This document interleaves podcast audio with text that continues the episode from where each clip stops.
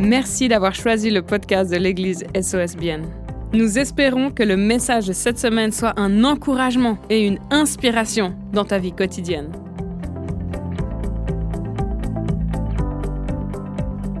Et bienvenue à tous. Ça fait plaisir d'être avec vous ce matin. J'espère que tout le monde a trouvé une place. Il y a encore, j'ai vu qu'il y a quelques chaises de libre là-bas, pas qu'il y ait quelqu'un qui soit euh, assis par terre. Et les amis, c'est le premier dimanche où on est officiellement propriétaire du bâtiment à côté. Est-ce que c'est pas magnifique? Hein? Les amis, on a reçu les clés. Ce bâtiment, quand vous sortez, regardez-le bien parce qu'il vous appartient. Il nous appartient, ok?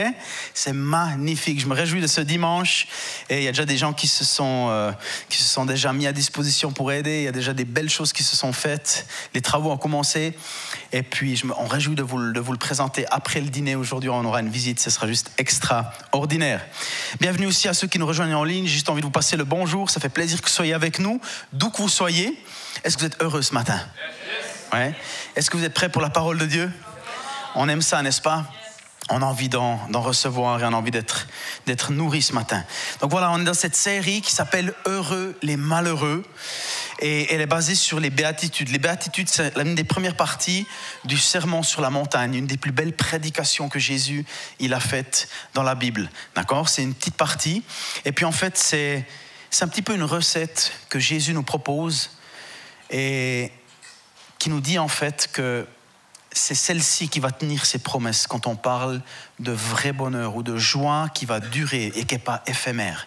Et vous savez qu'on vit dans un monde où on nous propose mille et une choses, on nous, on nous, on nous, on nous, fait miroiter tellement de choses qui vont nous rendre heureux.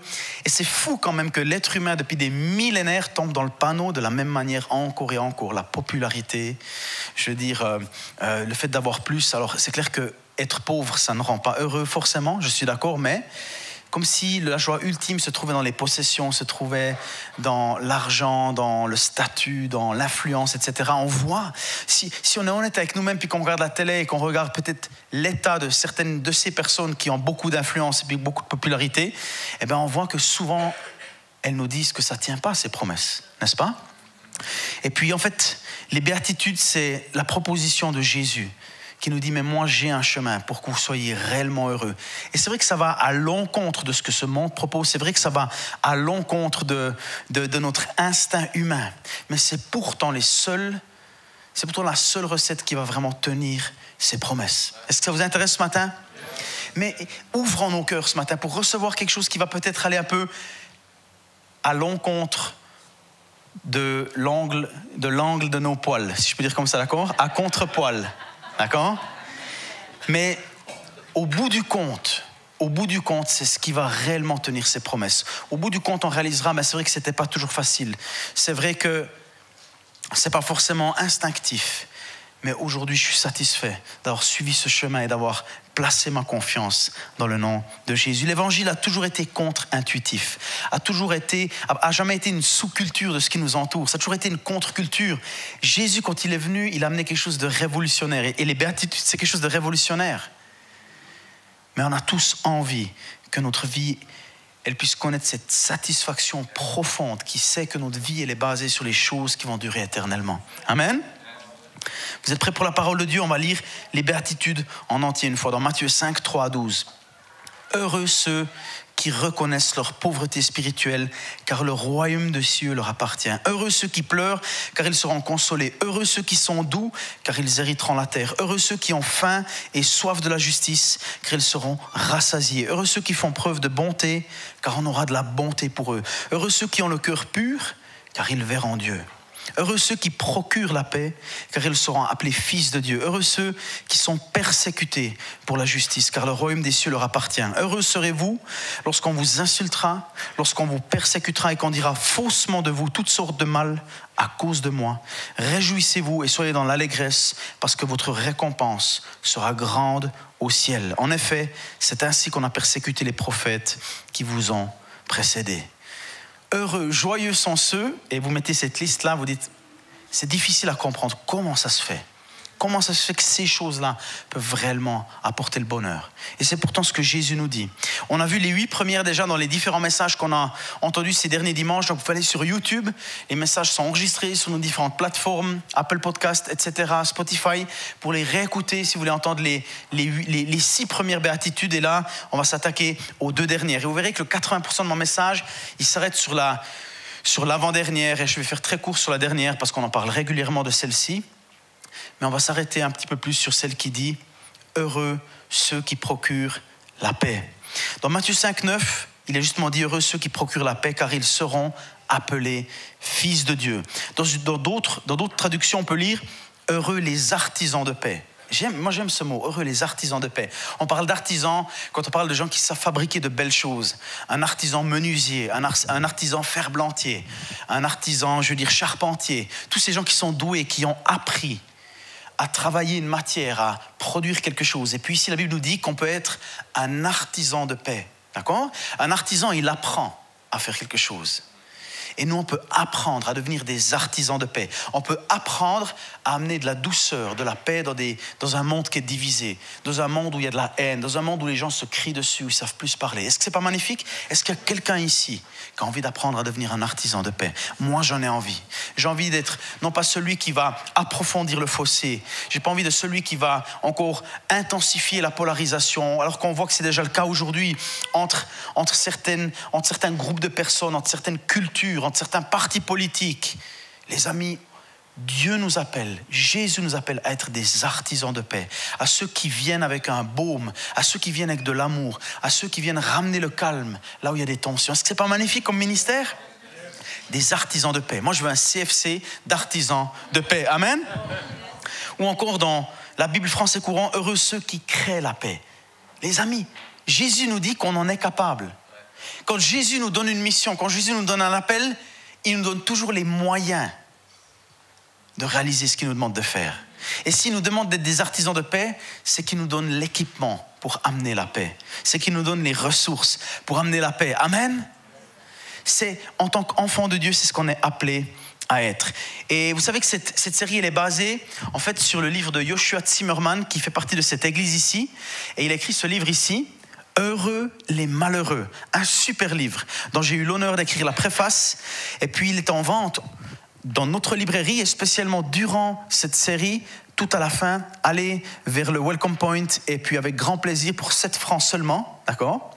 Pour 7 francs seulement, vous pourrez avoir ce livre incroyable où il décortique une une béatitude après l'autre, avec plein de facettes, c'est juste extraordinaire. Vraiment, Yoshua, tu as fait un travail extraordinaire. Félicitations. Et d'ailleurs, il y a un petit extrait dans ce livre qui dit la chose suivante. Nous vivons dans un monde dominé par des conflits en tout genre. Militaires, bien sûr, mais aussi des luttes politiques, débats intellectuels, rivalités affectives, litiges entre voisins, disputes entre proches, divorces, etc. Mais en tant que disciple de Christ, de la même manière qu'ayant été l'objet de la miséricorde divine, je dois pardonner à mon prochain. Ayant été réconcilié avec Dieu, je suis invité à devenir un acteur de réconciliation dans ce monde. Dieu ne nous demande pas de donner quelque chose qu'on n'a pas déjà reçu. Dieu ne nous demande pas de faire quelque chose que lui-même n'aurait pas déjà fait. Lui, il a déjà été le pionnier de la réconciliation, le pionnier de la paix. Amen. Le plus grand artisan de paix que cet univers n'a jamais connu, c'est Jésus-Christ. C'est lui le prince de la paix. C'est lui qui amène la paix là où l'être humain, il n'a plus aucune solution, où il est au bout de ses ressources.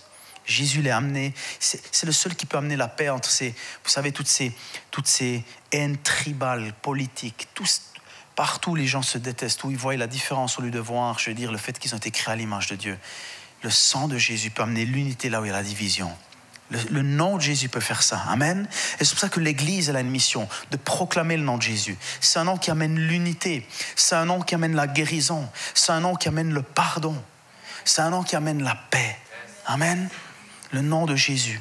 Et dans les béatitudes, dans cette béatitude en particulier, Jésus nous appelle, toi et moi, à devenir des artisans de paix. Des, personnes qui amènent la paix autour d'eux, alors qu'il y a des conflits, alors que les gens ils s'insultent. Moi je suis toujours impressionné, je, suis par exemple RTS Info, sur Instagram, je sais pas si vous déjà vu, les gens ils peuvent commenter, mais les gens ils se lâchent, les gens ils parlent mal, les gens ils parlent comme s'ils avaient tout compris, il faut que de dénigrer toujours l'autre côté. Toi tu n'as rien compris, va te faire éduquer, machin, etc. Non mais c'est vrai, Aujourd'hui, il y a une division mais tellement profonde entre la gauche, la droite, entre, entre, entre tel courant de pensée, entre telle idéologie, entre tel parti politique.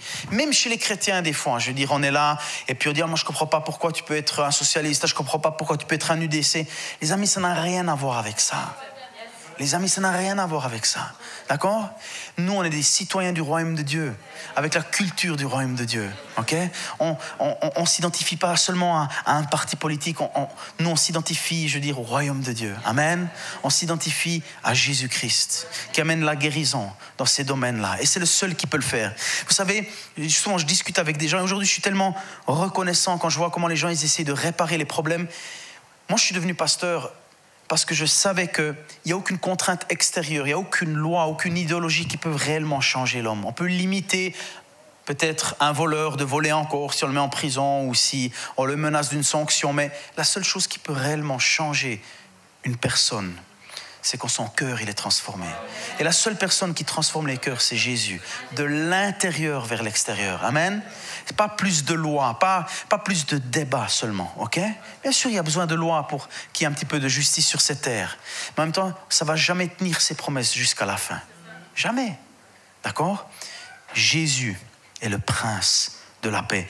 Et il nous appelle en tant que ses enfants à devenir des artisans de paix. Il nous défie, nous challenge. Deviens un artisan de paix. Deviens celui qui crée la paix, pas celui qui met de l'huile sur le feu, pas de celui qui souffle sur la flamme, pas celui qui lance toujours des débats. L'orgueil essaye de gagner des débats. L'amour essaye de gagner des cœurs. L'amour essaie de gagner des personnes. L'amour essaie d'amener la justice, la paix. L'amour, elle, elle sait renoncer des fois à son propre opinion, même si tu penses que tu as raison, juste pour calmer la tempête. C'est ça que font les artisans de paix. Amen. Et Jésus nous appelle à être, à être ces personnes différentes qui se distinguent du monde au milieu d'un monde divisé, au milieu d'un monde enorgueilli qui pense toujours savoir mieux que les autres. C'est là, c'est là que les chrétiens consacrés sont différents et qui se distinguent dans leur attitude. C'est des artisans de paix. C'est quoi les prérequis pour devenir un artisan de paix? Ou quels sont les prérequis, mais je vais en parler d'un en particulier, un prérequis, une chose qui doit être présente dans ta vie. Si tu veux déjà juste envisager de devenir un artisan de paix. Est-ce que ça intéresse quelqu'un ce matin? Yes, super. En fait, la Bible nous dit que un des prérequis pour amener la paix, pour créer la paix, pour transporter cette paix et l'amener aux autres, c'est que d'abord nous on soit en paix avec Dieu. D'abord. Amen.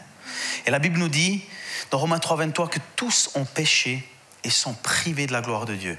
Tous ont péché et quelque part ben, sont séparés de cette relation personnelle avec Dieu. Ils n'ont plus la paix avec Dieu. Il y a une division entre eux et Dieu à cause du péché. Le péché a créé cet obstacle insurmontable qui nous sépare de lui. Et il y a un seul homme qui a réussi à faire en sorte que ce, cet obstacle soit terrassé pour qu'on puisse avoir accès à une relation juste avec Dieu de nouveau.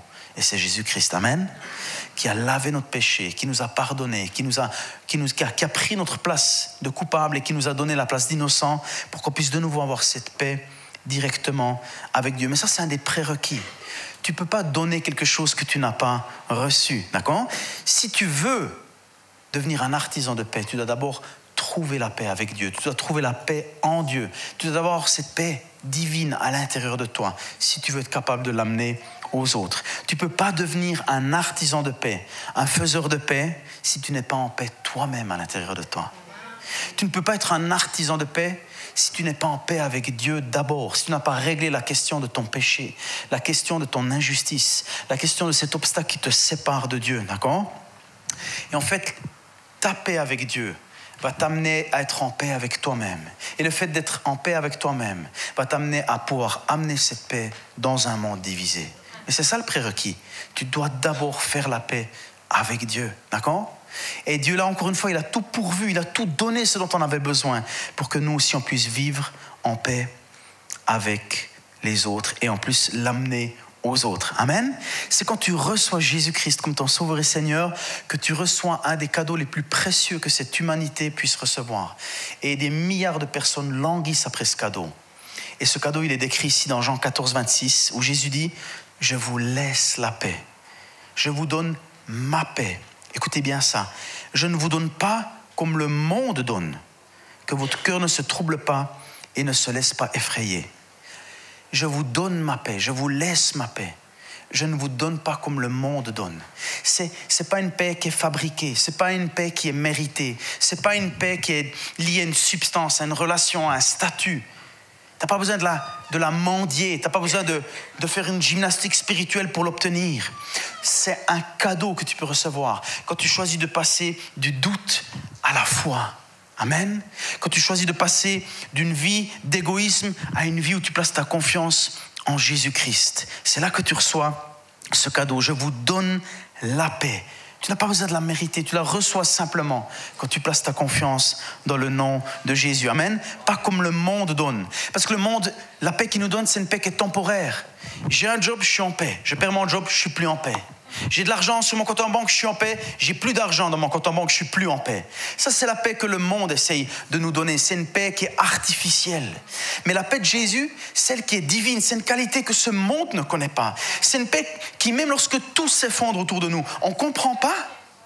On ne sait pas pourquoi, mais on est toujours en paix. Parce qu'on a Jésus même quand on perd un job, même quand on a une facture plus grande que celle qui était prévue, même quand il y a des relations qui s'effondrent autour de nous. On est en paix parce qu'on a Jésus, le prince de la paix, qui vit en nous. Et puis cette paix-là n'est pas dépendante des circonstances, n'est pas dépendante de ton compte en banque, n'est pas dépendante de ce que les gens pensent ou disent de toi. Elle est dépendante du fait que tu as le créateur de l'univers, le prince de la paix qui vit en toi. Tu peux affronter n'importe quoi, n'importe quelle situation, n'importe quelle épreuve. Si tu as Jésus avec toi, n'importe quelle tempête ne te terrassera jamais si tu as Jésus avec toi dans ta barque. Amen. Le prince de la paix. Mais tu ne peux pas donner quelque chose que tu n'as jamais reçu. Tu ne peux pas donner une paix que toi-même tu n'as pas expérimentée. Tu ne peux pas envoyer les gens dans un endroit où toi-même tu n'es jamais allé. Tu ne peux pas décrire quelque chose que tu n'as jamais expérimenté. Amen. Non, tu peux leur dire, voilà, je sais où c'est, c'est là-bas. Non, prends-les par la main. Prends-les par la main. Comme Philippe, il a fait avec Nathanaël. Et puis, viens et vois. Viens. Viens, je t'emmène. Viens, je te présente Jésus. Viens et vois. Moi, je ne peux pas le produire, mais je peux te présenter à quelqu'un qui est le prince de la paix. Est-ce que ce n'est pas un beau ministère qu'on a des, artisans de paix, des, des gens qui reçoivent ce ministère de la réconciliation, ce ministère d'amener la paix là où il y a des blessures, là où il y a des tensions, là où il y a de la haine? C'est notre appel, les amis. C'est extraordinaire, n'est-ce pas? Oh, Moi, ça me, ça me met la joie, en tout cas ce matin, de savoir que je suis appelé à être un artisan de paix. La paix que Jésus elle donne, elle est différente. Je vous laisse la paix. Je vous donne. Je la donne, c'est un cadeau. Je vous donne ma paix. Demande seulement et tu recevras. Frappe et l'on t'ouvrira. Je vous donne ma paix. Pas comme le monde Arrête d'essayer de chercher là où tu ne la trouveras que d'une façon temporaire. Arrête d'être obstiné pour la chercher dans des endroits où c'est éphémère, où c'est limité dans le temps, où c'est limité à des conditions, pour que des conditions doivent être réunies. Et là, tout va bien. Mets ta confiance en Jésus. Peut-être que ça fait des décennies que tu es chrétien ce matin, mais tu t'obstines encore à essayer de chercher la joie et le bonheur dans des endroits où ça ne tient pas ses promesses. Mais une fois que tu l'as trouvé en Jésus, là tu, peux, là, tu peux aller dans une carrière, tu peux aller dans des hobbies, tu peux aller dans plein de choses, mais tu sais que ce n'est pas là-dessus qu'il te faut miser pour avoir la joie, pour avoir la paix, pour avoir une satisfaction qui va résonner jusque dans l'éternité. Amen. C'est ça la paix que Jésus veut nous donner la paix que le monde donne, c'est une, paix qui tient pas ses promesses. J'ai lu quelque part que dans les 300 dernières années, il y a à peu près 260 traités de paix qui ont été signés dans le monde. Et quasi aucun d'entre eux n'a tenu. Jésus est le prince de la paix. Jésus est celui qui tient ses promesses. OK? Philippiens 4, 6 à 7, ne vous inquiétez de rien. Mais en toute chose, faites connaître vos besoins à Dieu par des prières et des supplications dans une attitude de reconnaissance. écoutez bien ça. Et la paix, non pas de ce monde, mais la paix de Dieu, qui dépasse tout ce que l'on peut comprendre. Ça ne s'explique pas. Parce que c'est Jésus, le prince de la paix. D'accord? Et cette paix, la paix de Dieu qui dépasse tout ce que l'on peut comprendre, gardera votre cœur et vos pensées en Jésus-Christ. Cette paix qui dépasse tout ce qu'on peut comprendre. Elle n'est pas explicable parce qu'il n'y a rien qui va et on a la paix. D'accord? Rien ne se passe comme prévu et on a la paix. On ne comprend pas comment ça se fait. C'est parce que ça dépasse tout ce qu'on peut comprendre. Essaye pas de comprendre. Marche dans la foi, dans le nom de Jésus. Place ta foi dans le prince de la paix et tu auras cette paix qui dépasse tout ce que tu peux comprendre. Tu pourras juste la proclamer, tu pourras juste l'expérimenter, tu pourras juste la partager, pas forcément la comprendre, parce qu'elle dépasse tout ce qu'on peut comprendre. Tu, peux tu pourras la comprendre avec les yeux de la foi, mais pas avec l'entendement humain. Amen. Ça, c'est le genre de paix que Dieu donne. C'est une qualité divine, une qualité céleste. Et c'est seulement Jésus qui peut nous donner ce genre de paix. Je ne te parle pas d'une vie sans problème. Je te parle d'une vie avec des problèmes et avec la paix. Je te parle d'une vie avec des défis comme tout le monde. Des défis, des problèmes, des, des, défis relationnels, des défis peut-être même parfois un peu financiers, mais avec la paix. Parce que tu connais ta source. Parce que tu sais qui est ton rocher, qui est ton refuge, qui est ta haute retraite. Et tu sais que cette source ne tarit jamais. Quand ton job tarit, quand ta banque tarit, Jésus ne tarit pas. Amen. C'est la vérité et reçois-le comme un cadeau ce matin. Reçois-le comme un don alors que tu places ta confiance dans le nom de Jésus. 700 ans avant la venue du prince de la paix, 700 ans avant que Jésus vienne, un prophète disait dans Ésaïe 9.5, en effet, un enfant nous est né, un fils nous a été donné et la souveraineté reposera sur son épaule. On l'appellera merveilleux conseiller, Dieu puissant, Père éternel, prince de la paix. C'est le prince de la paix, c'est le pionnier de la paix. C'est l'artisan de paix ultime que ce monde n'a jamais connu. C'est en lui qu'on doit placer toute notre espérance pour voir ce monde revenir à une relation paisible avec Dieu. D'accord? Parce que c'est lui qui a rendu ce chemin-là possible. Et alors qu'il est arrivé sur terre il y a 2000 ans, et alors qu'il y avait probablement des milliers d'anges qui chantaient en chœur, il disait dans Luc 2,14 Gloire à Dieu dans les lieux très hauts et paix sur la terre et bienveillance parmi les hommes. Parce qu'il savait que l'auteur de la paix, l'auteur de celui qui, je veux dire, l'auteur de la guérison des nations était arrivé dans une étable à Bethléem. Paix parmi les hommes. C'était le prince de paix qui était arrivé, emmailloté dans une crèche, en toute simplicité. Le prince de la paix, l'auteur de notre vie. Amen. Est-ce que c'est pas magnifique? Deviens toi aussi un artisan de paix. Ça veut dire quoi être un artisan de paix? Romains 12, 18 nous dit, si cela est possible dans la mesure où cela dépend de vous, soyez en paix avec tous les hommes. Pour être un faiseur de paix, un créateur de paix, il y a un prix à payer. D'accord? Ouais, mais tu me dirais, Jésus, il a déjà payé le prix. Oui, il a payé le prix. Mais il y a quand même un prix à payer. Le prix de ton orgueil le prix du fait que tu es toujours centré, qu'on est toujours centré sur nous-mêmes, le, prix de toujours vouloir avoir raison. Non, c'est moi qui ai raison, laisse-moi avoir le dernier mot, laisse-moi dire mieux que toi. Et en fait, je t'écoute pas, j'écoute juste pour répondre. Non. Apprends, je veux dire, à de temps en temps, je veux dire, faire un pas en arrière. Apprends à pas toujours avoir le dernier mot. Apprends à amener l'amour. D'accord? Apprends à mourir à toi-même. Apprends à mourir à tes préférences toujours. On est tellement, il y a tellement toujours une mesure d'orgueil dans nos vies, on veut avoir raison, on veut donner des leçons, n'est-ce pas? C'est dans cette ancienne nature qui parfois essaie de se réveiller encore un petit peu. Notre égoïsme, notre orgueil, c'est ça le prix à payer pour être des faiseurs de paix, des artisans de paix, d'accord? C'est difficile d'être un faiseur de paix. Les faiseurs de paix sont rares parce que le job n'est pas facile. D'accord? Les gens ils préfèrent mettre de l'huile sur le feu. Ils préfèrent rajouter au problème. Ils préfèrent venir rajouter encore une difficulté dans l'équation. Au lieu, je veux dire, de, de mourir à leur orgueil, de mourir à leurs opinions de temps en temps. Et puis juste d'amener la paix là où il y a des difficultés.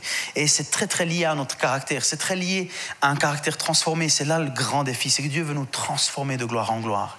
Vous savez, les, relations sont complexes, le monde est complexe. La relation avec le patron, la relation avec le banquier, la relation avec la belle-mère, la relation avec le beau-père aussi, d'accord? La relation avec, avec les enfants, la relation avec, avec plein de personnes. Dans ce monde est compliqué. C'est comme un moteur avec 10 000 pièces qui tourne à 5 000, à 5000 tours minute. Il faut mettre de l'huile dedans pour que ça marche, pour que ça fasse pas des étincelles, pour que ça fume pas, pour que ça se grippe pas. Et les artisans de paix, c'est ceux qui viennent mettre de l'huile dans les rouages. C'est le caractère. C'est ceux qui arrivent à arrondir les angles. C'est ceux qui arrivent et puis ils arrivent à comprendre l'autre personne. Et puis ils arrivent à faire baisser la température de la discussion ils mettent de l'huile. C'est ça avoir du caractère, un caractère transformé à l'image de Christ. C'est ceux qui viennent et puis ils en remettent pas juste une couche. Et puis ils vont pas juste encore retourner le couteau dans la plaie. Mais ils vont venir et ils vont pas attaquer la personne, mais ils vont essayer de résoudre le problème. D'accord? Et c'est ça des faiseurs de paix. C'est ça, c'est des constructeurs de ponts. C'est pas des destructeurs de ponts. Ils vont créer des ponts entre les gens. Ils arrivent à s'adapter à différents caractères, à différentes personnes, à différentes cultures. Ils essaient pas d'imposer leur point de vue. Ils essaient d'amener l'unité, la paix là où il y a de la distance. C'est ça les faiseurs de paix. D'accord? De l'huile, du caractère, du caractère transformé. Ok? Important que tu comprennes cela. Mais être, être un être un faiseur de paix ne, signifie pas forcément que tu dois abandonner tes principes, que tu dois abandonner tes convictions, que tu dois te laisser marcher dessus comme un, tapis sur lequel on a su ses pieds. Tu peux rester un homme et une femme de caractère, d'intégrité, qui tient ses positions tout en étant un homme et une femme de paix. D'accord? C'est pas la personne qui dit, qui, qui dit oui, oui, oui, oui à tout. Non, non, non, pas du tout c'est une personne qui a de l'assurance, c'est une personne qui sait qui elle est en Christ, mais qui en même temps, sans se laisser, sans se laisser diminuer, sans se laisser marcher dessus, sans se laisser insulter, elle sait tout de même amener la paix là où c'est difficile, avec un calme et une paix qui vient de Dieu. Ce monde a besoin d'artisans de paix. Le monde politique a besoin d'artisans de paix. Les familles ont besoin d'artisans de paix. Les cultures, les, les, les groupes, les différentes races ont besoin d'artisans de paix. D'accord? Que les gens parlent entre eux, que les gens s'aiment, que les gens construisent des ponts. Et c'est ce que nous, on a reçu comme appel en tant qu'enfants de Dieu. D'être des artisans, des faiseurs et des créateurs de paix. Est-ce que quelqu'un est motivé ce matin? Amen? Alléluia. Ah, moi j'ai envie de ça. Ça brûle dans mon cœur ce matin. Et il y a une promesse pour les faiseurs de paix. Matthieu 5, 9. Heureux ceux qui procurent la paix, car ils seront appelés fils de Dieu. Celui-ci est mon fils, celui-ci est ma fille, en qui j'ai mis toute mon affection. C'est ce que Dieu dit sur toi, alors que tu amènes la paix, alors que tu renonces à certains de tes droits pour que la paix puisse exister dans certains milieux, dans certains environnements. Dieu t'appelle son enfant, il te dit, ça c'est ma fille, ça c'est mon fils, ça c'est un artisan de paix. Amen. C'est ce qu'on est appelé à être les amis.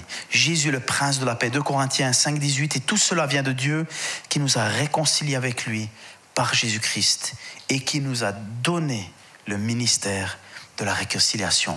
Lui-même, le prince de la paix, qui est venu, qui est venu unir ce qui était divisé, qui est, devenu, qui est devenu unir ce qui n'était pas unifiable. Le prince de la paix nous appelle, nous, aujourd'hui, à devenir des réconciliateurs également. ok? 1 Timothée 2, 5, en effet, il y a un seul Dieu, il y a aussi un seul médiateur entre Dieu et les hommes, un homme Jésus-Christ. C'est l'ultime réconciliateur, c'est l'ultime prince de la paix. Il a ouvert le chemin devant nous. Il nous a montré un exemple sur lequel on peut marcher pour amener la paix autour de nous. Amen. Et j'aimerais terminer avec cette dernière, euh, courtement avec cette dernière euh, béatitude ici aussi, qui parle de heureux ceux qui sont persécutés. Et c'est une belle suite parce que quelque part, au milieu de la tempête, au milieu de la persécution, au milieu de l'opposition, au milieu d'une vie avec des problèmes, on peut avoir la paix de Dieu. Amen. Matthieu 5, 10, heureux ceux qui sont persécutés pour la justice. Heureux ceux qui sont persécutés parce qu'ils font la volonté de Dieu, parce qu'ils font ce qui est juste. Car le royaume des cieux leur appartient. Et nous, ici en Occident, on a peur de l'opposition. On a peur de payer un prix pour notre foi parce qu'on est chrétien. On a peur des moqueries parce qu'on a, on a, on a, on a une peur, c'est fou. On est un des pays où on est le moins persécuté au monde et où on a le plus peur de la persécution. C'est fou quand même on a le plus, le, plus peur quelque part de, de s'exhiber en tant que chrétien, de se montrer en tant que chrétien. Mais on ne devrait pas en fait. Et la Bible, elle est, elle, est, claire, elle est limpide sur le fait que ça fait partie du package. Ça fait partie, l'opposition, les difficultés, la souffrance et même la persécution, ça fait partie. Alors il ne dit pas qu'il faut la chercher, il ne faut pas la créer, il ne faut pas la stimuler, mais il ne faut pas essayer de l'éviter à tout prix non plus.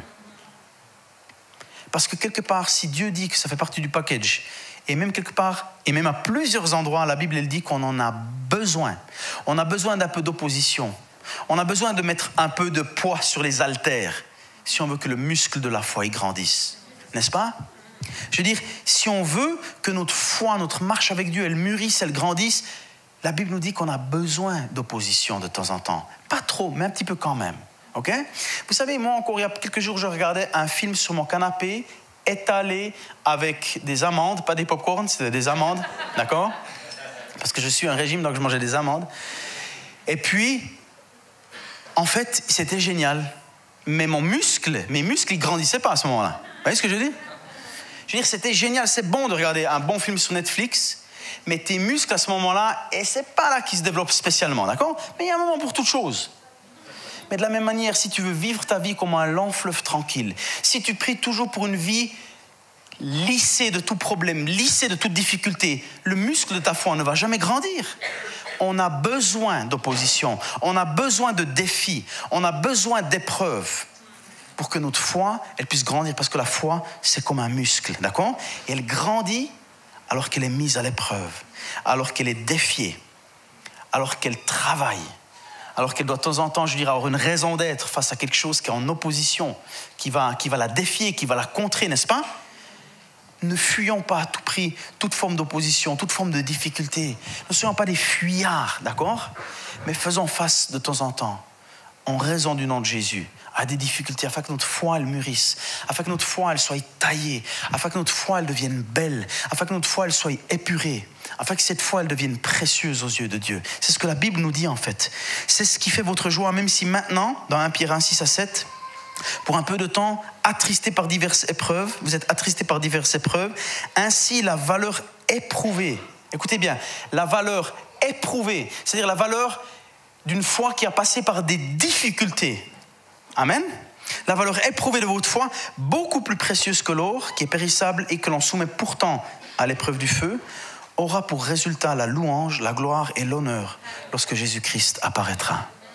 Les amis, ta foi a besoin de temps en temps se muscler un tout petit peu. Elle ne peut pas rester tout le temps devant Netflix. Elle ne peut pas que être à l'église. L'église, des fois, ça peut le Netflix des chrétiens. On aime y aller, on aime, on aime consommer, d'accord? C'est quoi la prochaine conférence? C'est quoi le prochain podcast? Là, ta foi, je veux dire, ben oui, elle est un peu nourrie quand même, mais surtout quand c'est un message défiant sur la persécution, amen N'est-ce pas? C'est la version documentaire un peu de Netflix, là. Il y a une petite valeur ajoutée, là, quand même, d'accord? Mais en même temps, les amis, c'est le fait de se tenir debout pour le nom de Jésus. Quand c'est difficile qui fait que notre foi grandisse. C'est pour ça que moi, les chrétiens ou les croyants les plus merveilleux que j'ai rencontrés de ma vie, c'est des endroits où leur foi, elle a été mise à l'épreuve quasi quotidiennement. Et d'ici quelques semaines, deux ou trois semaines, Majo, il y a Pasteur Achagré qui vient? Deux semaines? Trois semaines? Pasteur Achegri qui vient d'une région en Éthiopie, dans la corne de l'Afrique, près de la Somalie, où il risque sa vie presque tous les jours. Maintenant, il habite aux États-Unis en ce moment. Mais venez l'écouter. C'est des gens qui ont quelque chose à dire. Et voyez la gloire de Dieu qui resplendit sur ces personnes-là. Parce que leur foi, elle est éprouvée. Ils se lèvent le matin, ils ne savent pas s'ils vont rentrer le soir. Quasi d'une manière hebdomadaire, ils reçoivent des menaces de mort en raison du nom de Jésus. Là, vous voyez ce que ça fait dans la vie de quelqu'un. D'accord? Venez le dimanche où il y a Pasteur Achagré. Amen? Et j'aimerais terminer avec un témoignage un témoignage que j'avais déjà donné il y a des années. Et j'aimerais qu'on puisse mettre la photo de ce personnage ici, hein, qui est un ancien ministre du Pakistan, un, pays, un des pays où la foi chrétienne coûte la plus cher, où on a eu l'occasion, quelques-uns ici, d'y s'y rendre déjà deux fois, où on a rencontré certaines des personnes qui, qui ressemblent plus à Jésus-Christ, en raison de ce qu'ils vivent là-bas, d'accord? Et cet homme-là, c'était un ministre des minorités, un politicien pakistanais, le ministre fédéral des minorités, Shabazz Bati s'appelait, il s'était prononcé contre la loi anti-blasphème et contre la condamnation à mort d'une jeune mère de famille chrétienne, Asia Bibi. Il enregistra une vidéo dans laquelle il déclara qu'il ne se laisserait pas décourager par ceux qui le menacent de mort. Il dit Lorsque je mène cette campagne pour l'abolition de la loi sur le blasphème et que je parle au nom des chrétiens persécutés, opprimés et marginalisés et d'autres minorités, ces talibans me menacent. Pourtant, conscient des risques, Shabazz a continué avec une perspective éternelle, il a déclaré, je crois en Jésus-Christ qui a donné sa vie pour nous. Je sais ce que signifie la croix. Il conclut par ces mots, je suis prêt à mourir pour cette, pour cette cause. Je vis pour ma communauté et ceux qui souffrent. Je mourrai pour défendre leurs droits. Ces menaces et ces avertissements ne peuvent donc pas changer mon opinion et mes principes. Je préfère mourir pour mes principes et pour la justice de ma communauté plutôt que de faire des compromis avec ces menaces. Peu de temps après, Ce fut le cas, il fut assassiné. Le passage biblique favori de Baptiste était Matthieu 5, 10 et suivant. Matthieu 5, 10 à 12. Heureux ceux qui sont persécutés pour la justice, car le royaume des cieux leur appartient. Heureux serez-vous lorsque l'on vous insultera, qu'on vous persécutera et qu'on dira faussement de vous toutes sortes de mal à cause de moi. Réjouissez-vous et soyez dans l'allégresse, parce que votre récompense sera grande au ciel. Vous avez déjà vu un Suisse qui vous a dit que c'était son verset préféré? Jamais. Mais eux, ils vivent dans un endroit qui ressemble au contexte dans lequel la Bible a été écrite. C'est pour ça qu'ils comprennent ce que c'est. Est-ce qu'on peut tous se lever dans la présence de Dieu? Les amis, on a besoin de temps en temps que ça chauffe un petit peu. Ne fuyez pas les difficultés, ne fuyez pas à tout prix, je veux dire, les, les moments où quelque part ta foi elle est mise à l'épreuve, où elle est, elle est un petit peu, je veux dire, euh, mise dans une fournaise. Parce que Dieu la travaille, Dieu la purifie, Dieu te purifie, Dieu te taille, Dieu te transforme. Il veut faire de toi quelqu'un qui lui ressemble de plus en plus. Et tu lui ressembles rarement autant que lorsque tu deviens un artisan de paix dans ce monde. Et lorsque tu as la bonne perspective, cette perspective éternelle face aux difficultés de ce monde. S'il te plaît, n'abandonne pas, même si ce n'est pas toujours facile continue, persévère, paye le prix, relève-toi quand tu tombes. Deviens cette femme, cet homme, cet artisan de paix, cette personne qui tient debout même dans la tempête. Quand le vent souffle, quand la tempête se déchaîne, sois celui qui est fondé sur le roc. Sois cet homme et cette femme de Dieu dans ta génération. Sois ce sel de la terre, sois cette lumière dans le monde. Distingue-toi dans ta génération ne t'abreuve pas, je veux dire, de toutes ces choses qu'on te promet dans ce monde. Crois en Jésus. Crois ce que Christ dit. Merci encore d'avoir pris le temps d'écouter ce podcast. N'hésite pas à le partager avec tes proches. Ce message peut également les toucher. Pour plus d'informations sur l'Église SOS et sur notre vision, retrouve-nous sur le site soschurch.ch ou sur les réseaux sociaux.